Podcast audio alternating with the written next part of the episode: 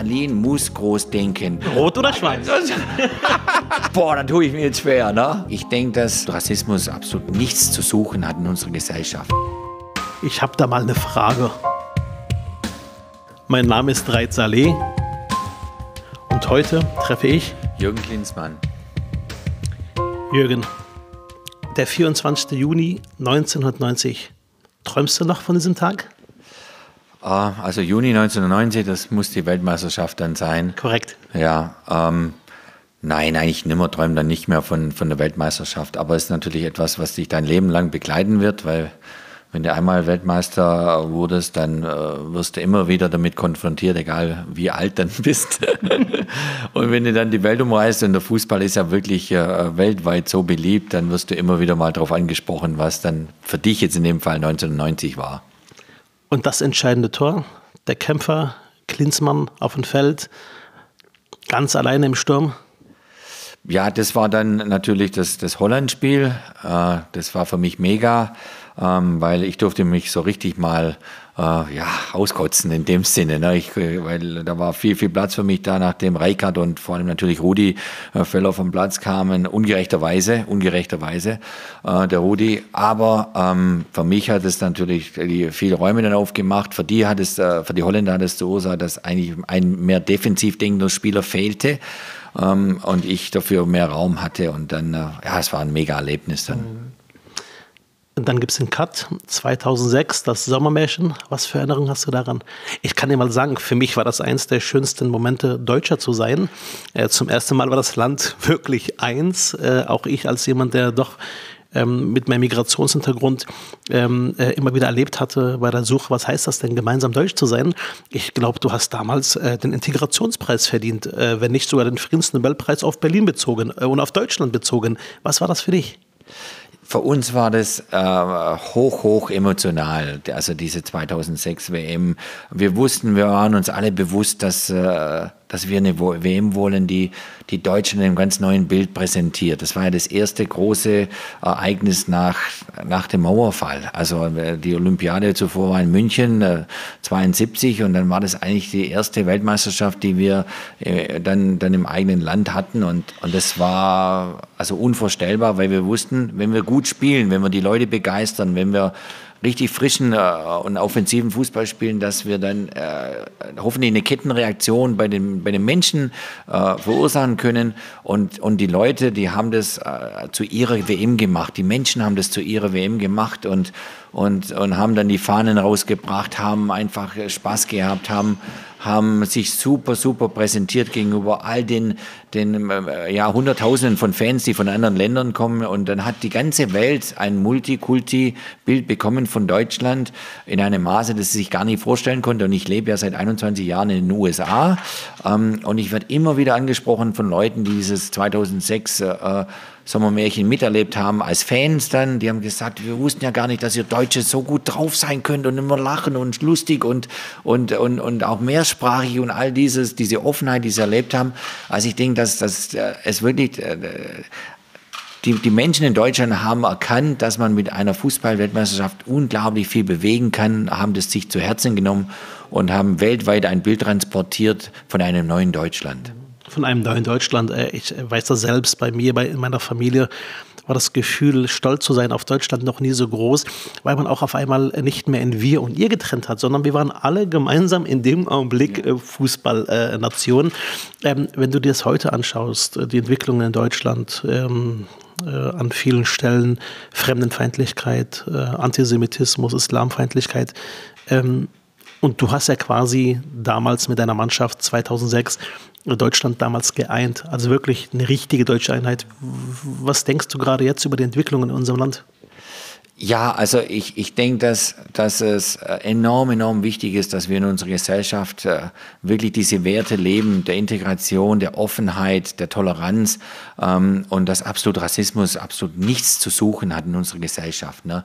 Ähm, solche Dinge flackern immer mal wieder auf und dann werden sie natürlich auch medial extrem be begleitet, aber ich glaube, dass wirklich der, der Großteil der Menschen, die, denen ist es bewusst, wie wichtig das Miteinander ist, wie wichtig Anerkennung und, und Wertschätzung ist füreinander und, und wie wichtig es auch ist, jetzt gerade wenn es dann mal ein bisschen äh, äh, prekär wird, dass sie sich bekennen müssen, dass sie reden müssen, dass, dass es äh, gerade jetzt in der jetzigen Zeit, wo viele Gegenpole einfach gebildet werden und da sind, und ich lebe ja in Amerika, wo jemand ist, der, der enorme Gegenpole gerade kreiert und äh, Im Gegensatz zu dem, ich sage jetzt mal, Barack Obama, der zuvor da war, der Menschen verbunden hat auf allen Ebenen und, und äh, und da müssen wir, wir müssen da unsere Stimme haben, wir müssen darüber reden, wir müssen äh, uns immer wieder zueinander finden, egal aus welcher Ecke wir kommen und wo wir geboren sind, es spielt gar keine Rolle.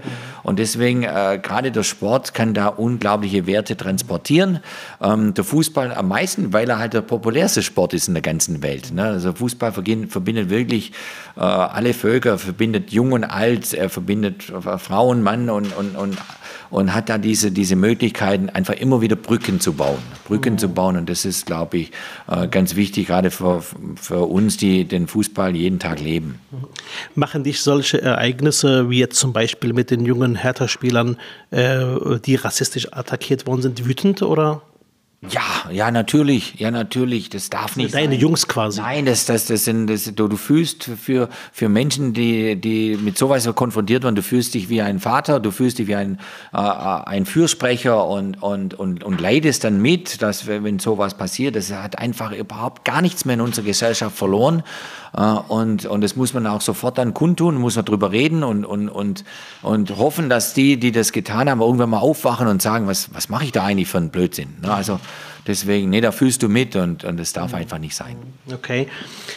Dein Vater stammt aus der Nähe von Berlin. Er war glühender Hertha-Fan. Welche Rolle spielte der Verein Hertha in deinem Leben? Ja, also ich habe das mal ein paar Mal erklärt. Ich, ich war acht Jahre alt, als er mich zum ersten Bundesligaspiel VfB Stuttgart gegen Hertha mitgenommen hat. Da stand ich in der, im Hertha-Block mit einer blau-weißen Fahne und leider hat Hertha 4-0 verloren in dem Spiel. Und ich kann mich noch sehr gut an das erste Tor erinnern. Der Horst Wolter war im Tor und das war ein Schuss aus 20 oder 25 Meter. Der Horst dachte, der Ball geht vorbei, aber der war auf einmal im Tor. Er ist also nur so rüberspaziert. Ähm, aber äh, das war natürlich für mich so ein Schlüsselmoment. Wow, das ist Bundesliga als kleiner Bub. Äh, dann natürlich bin ich dann später auf den VfB übergeschwenkt, weil ich bin ja dann mhm. äh, praktisch in Stuttgart aufgewachsen und, und da wirst du automatisch dann umgepolt auf, auf den VfB, für den ich dann auch Jahre in der Bundesliga spielen durfte. Deswegen schlagen da zwei Herzen mit, ne, Stuttgart und, und Hertha. Aber Hertha ist eigentlich immer die Verbindung geblieben, weil natürlich die Familie von meinem Vater ähm, kommt aus der Nähe von Bad Freienwalde am Oderbruch und äh, habe ich Verwandtschaft nach wie vor. Und äh, da sind wir als Kinder immer hingefahren, äh, in Urlaub, immer praktisch, noch bevor die Mauer mhm. dann fiel. Und, äh, ähm, und auch Berlin habe ich immer irgendwie mitgehabt. Ich hatte eine Tante in Berlin, da bin ich auch als kleiner Bub mal hin, ein paar Wochen. Und äh, ähm, so war eine Verbundenheit da, was mich an Berlin immer begeistert hat. Äh, vielleicht ein bisschen ähnlich wie Los Angeles, sage ich jetzt mal, ist einfach dieses Multikulti-Denken, diese Offenheit, das Mehrsprachliche. Du weißt nie, wo, wo einer herkommt, welche Sprache er spricht. Und, und das hat mich eigentlich im Leben immer fasziniert, so andere Leute von anderen Kulturkreisen kennenzulernen. Äh, was wir ja auch machen im Fußball. Ne? Wir haben ja Spieler von überall aus der Welt jetzt mittlerweile integriert in den, in den Top-Mannschaften. Äh, und, und da findet immer ein Integrationsprozess statt bei jedem, bei jedem Club, bei jeder, also selbst in Nationalmannschaften, schon auch 2006 hatten wir Spieler mit anderem Migrationshintergrund, auch heute noch, das ist ja, aber das ist ja gerade das Spannende dran. Du lernst die Leute so zu nehmen, wie sie sind. Und nicht, du, du, du sagst jetzt nicht, der, der Mensch muss jetzt so sein, wie du ihn möchtest. Das wird er nie sein, ne? Aber du lernst durch den Sport immer die Personen so zu nehmen, wie sie sind. Und dann akzeptierst du das. Und dann musst du dich auf die Personen einstellen und nicht andersrum seit einigen Wochen ähm, Cheftrainer bei Hertha. Äh, fühlst du dich auch vom Team insgesamt äh, gut akzeptiert, gut angenommen? Ich fühle mich enorm toll angenommen und, und aufgenommen äh, bei der Hertha. Ähm, das war also, ich, ich, war ja ein bisschen schon auf Tuchfühlung, weil mein Sohn Jonathan hatte zwei Ausbildungsjahre hier genossen, ist jetzt eine Station weiter nach St. Gallen, vom dritten Torwart zum zweiten Torwart, feidet jetzt um die Nummer eins. Ähm, durfte dadurch immer paar Monate, jede paar Monate war ich hier, wusste okay. vor Ort, habe ihn besucht, äh, habe den Club immer besucht, wusste, wie die, äh, die Bauarbeiten weiter vorangetrieben wurden am Vereinsgelände. Mhm. Ähm, also es ist ja eigentlich nichts Neues für mich jetzt da. Okay. Äh, ich finde es super, super spannend, äh, fühle mich auch absolut geehrt, diese Rolle ausüben zu dürfen, auch wenn es jetzt wirklich nur als Interimstrainer ist, da mitzuhelfen, äh, die Dinge da nach oben zu treiben, da weg vom Abstiegsstrudel, äh, von der Abstiegsgefahr, die, wenn sie mal da ist, kann die äh, unglaublich nervenaufreibend sein. Ähm, aber dadurch kriege ich natürlich noch einen tieferen Einblick in die Materie, was jetzt hier speziell Berlin bedeutet und, und äh, für alle Mit Mitmenschen auch, die Fans, alles, da, da lerne ich jeden Tag dazu. Äh, habe viel, vielerorts auch äh, spannende äh, Gespräche, war mal kurz auf dem Weihnachtsmarkt, habe mit den Leuten unterhalten und die sagen mir dann ihre Meinung und, äh, und das ist schon spannend. Also wie Hertha dann auch angesehen wird, ist für mich äh, also sehr, sehr ähm, lehrreich und ich tue halt meinen Teil dazu bei, jetzt mit aller Energie, die ich habe, ähm, einen Schritt nach oben, nach dem anderen nach oben zu kommen okay. und dann hoffentlich in, in eine, äh, eine, gesunde Bahn. Dass die Abstiegsgefahr nervend ist, kenne ich als Sozialdemokrat nur zu gut. Ähm, was ist bei Hertha dieses Jahr noch drin? Ja, also vieles ist drin, aber es geht halt nur äh, ein Schritt nach dem anderen, one step at a time. Das ist mhm. einfach so, du musst jetzt erstmal äh, Punkte schaffen, um dir Luft zu verschaffen gegenüber dem drittletzten Platz. Das ist das Primäre. Ne? Und da darf auch keiner jetzt sagen, wir schauen jetzt nach oben, was weiß ich, in die, erste, die ersten zehn oder sonst was. Wenn du irgendwann mal richtig Luft hast, hoffentlich bald in, in ein, zwei Monaten, dann äh, kann man über alles diskutieren. Weil der Kader, das ist ein guter Kader. Äh, Michael Breetz arbeitet hier sehr zielstrebig seit Jahren. Äh, die machen sich alle unglaublich viel Gedanken. Die Akademie ist top. Na, man wurde vor anderthalb Jahren deutscher A-Jugendmeister, also U19-Meister. Da werden Talente ausgebildet. Also wirklich vom, vom Feinsten habe ich auch hautnah erleben dürfen, sehen dürfen. Ähm, da steckt unglaublich viel Potenzial drin, Energie drin. Aber wenn dann mal, was weiß ich, die, die Geschichte halt mal negativ läuft für ein paar Monate und du kommst auf einmal runter in der, im, im, ja, in der, in der Bundesliga-Tabelle, dann musst du verdammt vorsichtig sein. Und dann musst du auch sofort die Zeichen erkennen und, eine Kehrwende einläuten. Das hat der Verein gemacht. Sie haben gesagt, also da, jetzt, jetzt, jetzt ist nicht mal zum Lachen, jetzt müssen wir ganz ernst werden. Auch die Spieler müssen ernst werden, die müssen erkennen, also Moment hier, akute Abstiegsgefahr. Und das haben wir ihnen jetzt klar gemacht. Das haben sie auch eingesehen. Und jetzt hoffen wir halt, dass wir da hochkommen. Und das werden wir auch. Okay, vielen Dank. Ähm, Hertha-Stadium. Ähm, zurzeit wird ja heftig in der Stadt diskutiert über die Frage, braucht denn Hertha ein neues Stadion? Ähm, ich habe zwei Kinder, beide neun Jahre, Jungs, beide Fußballer, Toll. durch und durch. Ähm, wenn ich mit ihnen im Stadion bin, merkt man, dass die Atmosphäre nicht so ist, äh, wie zum Beispiel, wenn wir gemeinsam woanders mal im Stadion sind. Der Kessel, die Dynamik, die, die, die, die, die, quasi die Stimmung. Das heißt, ähm, Braucht Hertha ein neues Stadion? Hertha braucht dringend, dringend, dringend ein neues Stadion. Sie brauchen dringend Heimvorteil. Also Heimvorteil heißt ja im Prinzip, dass die Fans einfach nahe dran sind an ihrer Mannschaft, dass die Fans lautstark einen Einfluss haben auf alle möglichen Dinge. Diese Energie, die die Fans transportieren in einem Stadion, helfen einer Heimmannschaft locker acht bis zehn Punkte, vielleicht sogar mehr na, pro Jahr. Wenn du jetzt mal von acht bis zehn Punkten ausgehst, dann bist du schon mal Richtung Europacup unterwegs. Ne?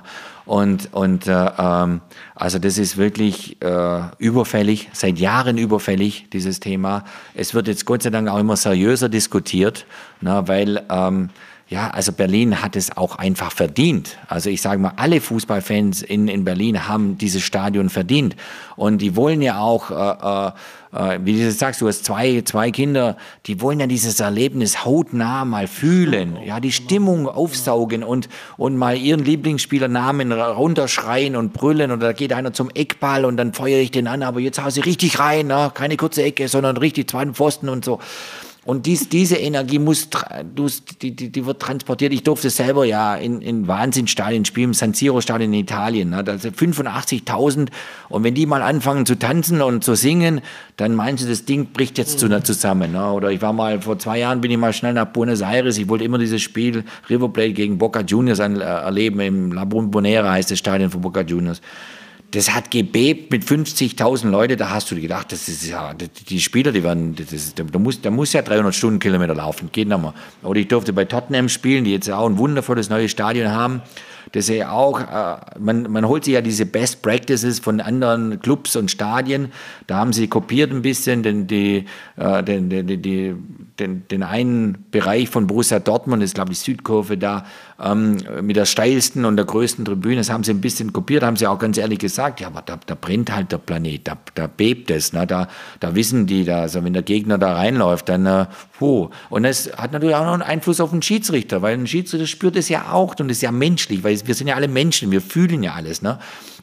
Von daher, also ähm, Berlin, es ist überfällig, ein neues Stadion. Und wie das Stadion ausschaut, in welcher Architektur und so, da gibt es natürlich tausende Ideen, da sollen sich die Fachleute zusammenraufen und sollen das tun, aber wir müssen das anpacken. Das hat äh, die Stadt und auch alle Fans äh, außerhalb Berlins haben das verdient. Es wird ja auch ganz heftig diskutiert über den Standort des Stadions. Manche sagen, ähm, hier direkt neben dem Olympiastadion äh, auf das Maifeld ist der passende Platz. Andere sagen Tegel. Hast du dir selbst schon mal Gedanken darüber gemacht oder sagst du, das überlasse ich eher den Experten? Also ich sage mal, wenn ich jetzt ein Fan bin, dann will ich einfach nur ein neues Stadion. Na, da sollen sich doch mal die Fachleute den Kopf zerbrechen, ob das jetzt am Olympiapark ist, was natürlich schön wäre, oder Tegel ist oder Tempelhof na, oder egal wo, sage ich jetzt mal, also findet einen Fleck, der, wo ihr alle irgendwann mal d'accord seid, dann macht eine Abstimmung, äh, was weiß ich, aber entscheidet einfach, da bauen wir jetzt, da legen wir los, da machen wir was mega, mega Tolles. Das ist ja, die neuen Stadien werden ja entwickelt auch als Entertainment Centers, also als Unterhaltungscenters. Da kommen ja nicht nur, da kommt ja nicht nur ein Stadion hin, da kommen, da kommen Hotels hin, da kommen, da kommen eine Shopping Mall hin, da kommt ein Kinos hin und alles drum und dran. Das ist ja heutzutage so. Ne? Ich lebe in Los Angeles, da wird halt, da wird gerade im Moment ein Stadion gebaut für 90.000. Das wird wahrscheinlich das WM-Endspielstadion sein ähm, in 2026 das dann für die, die Los Angeles Rams und für die Chargers, zwei American Football Mannschaften, dann da ist. Das haben sie veranschlagt mal vor drei Jahren für 1,2 Milliarden. Die sind jetzt bei drei Milliarden angekommen. Ich sage einfach nur, es, man muss irgendwann mal anfangen, man muss mal tun. Und, und dann entwickelt sich auch was ganz Besonderes daraus. Ne? Das muss jetzt nicht das äh, übermäßig Größte sein wie in Amerika, sage ich jetzt, aber es muss halt, es muss zu Berlin passen, es muss zu unseren Fans passen, aber da bin ich zuversichtlich, dass die Fachleute das schon lange wissen, was da alles passt. Nur man muss mal irgendwann äh, einfach konkret werden, miteinander reden, am Tisch, zack, entscheiden und los geht's. Mhm. Und eine Aussage zu sagen, Berlin hat es verdient, äh, ist ja quasi auch eher ein Appell im Sinne von, liebe Leute, am Ende nutzt das auch der Stadt?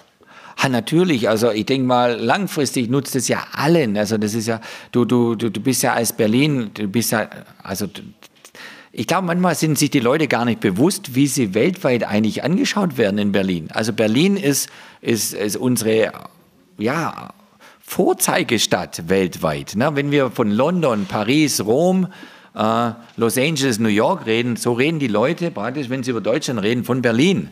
Berlin ist das Aushängeschild. Ne? Und, und, und da, muss, da muss einfach äh, immer wieder in die Zukunft gedacht werden. Da muss überlegt werden, was, was, äh, was weiß ich, dass ich mal die Olympiade wieder haben will ne, dass, ich, dass ich Vorzeigeobjekte brauche. Ich meine, ich durfte begleiten vor, das ist ja eine lustige Geschichte eigentlich, von über 15 Jahren hinweg, die Geschichte des, der Mercedes-Benz-Halle mit dem Mercedes-Benz-Platz und der neuen Konzertarena äh, ähm, durch die, durch die Finanzschutzgruppe. Mhm. Ne, wurde da eingebunden über Jahre hinweg und dann wurde praktisch dieses ganze Areal rund um den Ostbahnhof und da hieß es auch, ja, was soll denn das jetzt überhaupt? Und äh, jetzt schau dir mal dieses, dieses die Vorzeigeareal an. Das ist unglaublich. Ne? Da, da, spielen die Eisbären, da spielt Alba, da sind Konzerte, äh, da gibt es äh, Hotels, wo die Leute von aller Welt einreisen und, und, und Berliner leben. Ne? Haben wir es verlernt, groß zu denken? ich weiß nicht, dafür, ja, vielleicht. Ne? Also ich denke schon, dass du musst den Anspruch stellen als Berlin, Big Picture, groß denken. Ne? Sagen, also da da kostet es halt ein paar, paar Euro, aber einfach, das, das gehört sich so. Ne? Ich meine, deswegen kommt Elon Musk und sagt, da baue ich eine Tesla-Fabrik. Mhm. Tesla, also bei mir in Kalifornien, ich sage jetzt nicht jedes dritte Auto, aber ich sage jetzt mal, jedes zehnte Auto ist ein Tesla. Okay. Ja, ich habe auch einen. Ja. Ja, also das ist einfach der, der, der Gang der Zeit. Ne, Elektroautos sind der Gang der Zeit. Vielleicht hat die deutsche Autoindustrie da was verpasst. Ne? Da kam halt ein anderer Autohersteller und hat dann mal, ist mal kurz mit 200 Stundenkilometer vorbeigeschossen. Mhm.